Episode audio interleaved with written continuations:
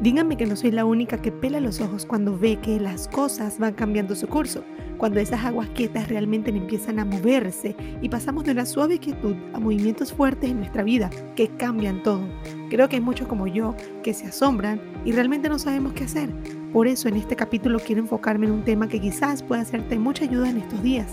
Hola, mi nombre es Nayari Contreras y bienvenido a mi podcast Hablando con Nayita. Y en este séptimo episodio vengo a hablarte sobre los cambios.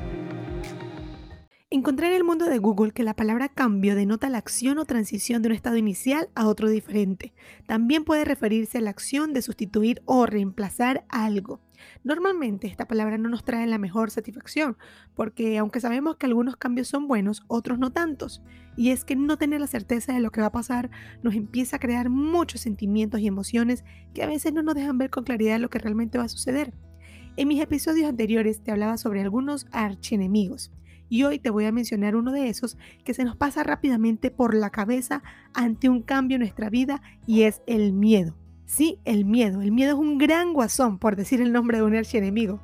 Ese que nos deja intactos, quietos, que ante un cambio nos congela y no nos permite accionar. Sin embargo, si me permites, déjame decirte que eres tan capaz de afrontar ese cambio que te está pasando como cualquier otro. Porque si se te está presentando esa batalla es porque realmente puedes lidiar con ella.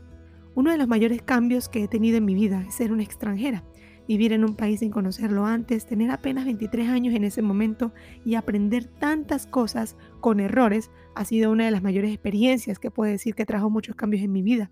Y como te mencioné, sí, con errores, porque a veces pensamos que todo cambio va a ser como por las buenas o que va a venir como una suave brisa. Y a veces no suele ser así, sino que es una gran tormenta que sacude todo nuestro ser. Pero ¿qué sería de nuestras vidas sin esas sacudidas?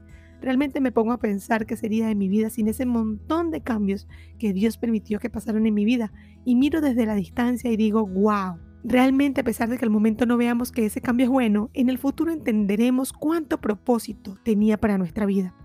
Como seres humanos somos muy apegados a las cosas, a las personas, inclusive a las rutinas.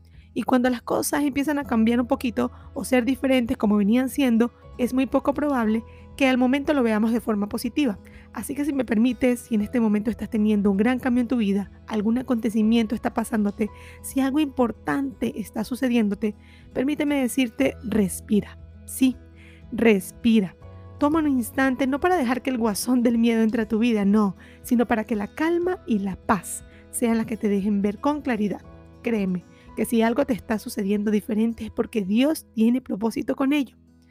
Y tú me vas a decir, claro, ¿cómo ella va a saber qué me pasa a mí? ¿Cómo debo tomarlo? Y está bien, está bien que me refutes y estás en todo tu derecho de hacerlo, pero confía en la voluntad de Dios.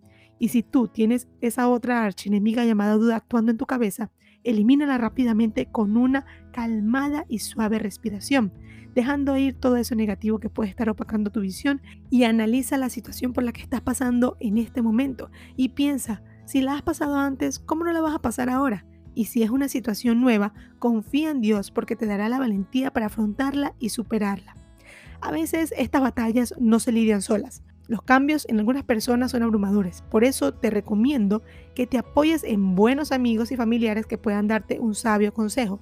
Y digo bueno porque vaya que en la viña del Señor hay de todo, pero intenta acercarte con las personas que no solo están allí cuando estás bien, sino que te brindan su mano cuando realmente la necesitas. También intenta organizar tus ideas, planifícate cómo podrías actuar ante esta situación, qué planes de acción necesitas para afrontar lo que tienes delante de ti. Intenta, sigue intentando. Una de mis palabras favoritas esta semana ha sido la palabra sigue. Y a ti que me estás escuchando te digo sigue. Sigue porque eres fuerte y valiente. Sigue porque el cambio te va a hacer florecer algo nuevo que no habías visto en ti y verás que de a poco a poco todo realmente tenía propósito. Ahora que estoy en un negocio de plantas, he podido ver cómo desde la semilla esas plantitas lentamente van realizando un cambio hermoso para poder crecer. Luego sacan sus hojas, sacan sus flores y dan su fruto en caso de que lo aplique. Pero para todo esto hubo un proceso que pasar y la planta no se dio por vencida, ni por mucho sol que hubo, ni por mucha lluvia que la cubriera. Así que como esa planta florece, no importa la tormenta, Dios tiene cambios hermosos para ti. Esta semana comenzó octubre, un mes que será de bendición para todos, así lo creo. Así que déjate impresionar por todos esos cambios que vienen para ti. Echa fuera todo el temor y asómbrate cada día con las maravillas que hay allá afuera en este hermoso mundo. Gracias por escuchar una vez más mi podcast Hablando con Nayita y si no has escuchado los episodios anteriores te invito a que puedas escucharlos. De seguro serán de edificación para tu vida. Déjame un comentario en mi cuenta arroba 7 en Instagram si te gustó este podcast y compártelo con un amigo o amiga que pueda necesitar escuchar este tema el día de hoy. Muchas gracias mi querido oyente y nos vemos el próximo capítulo de Hablando con Nayita. Feliz semana y feliz comienzo de mes.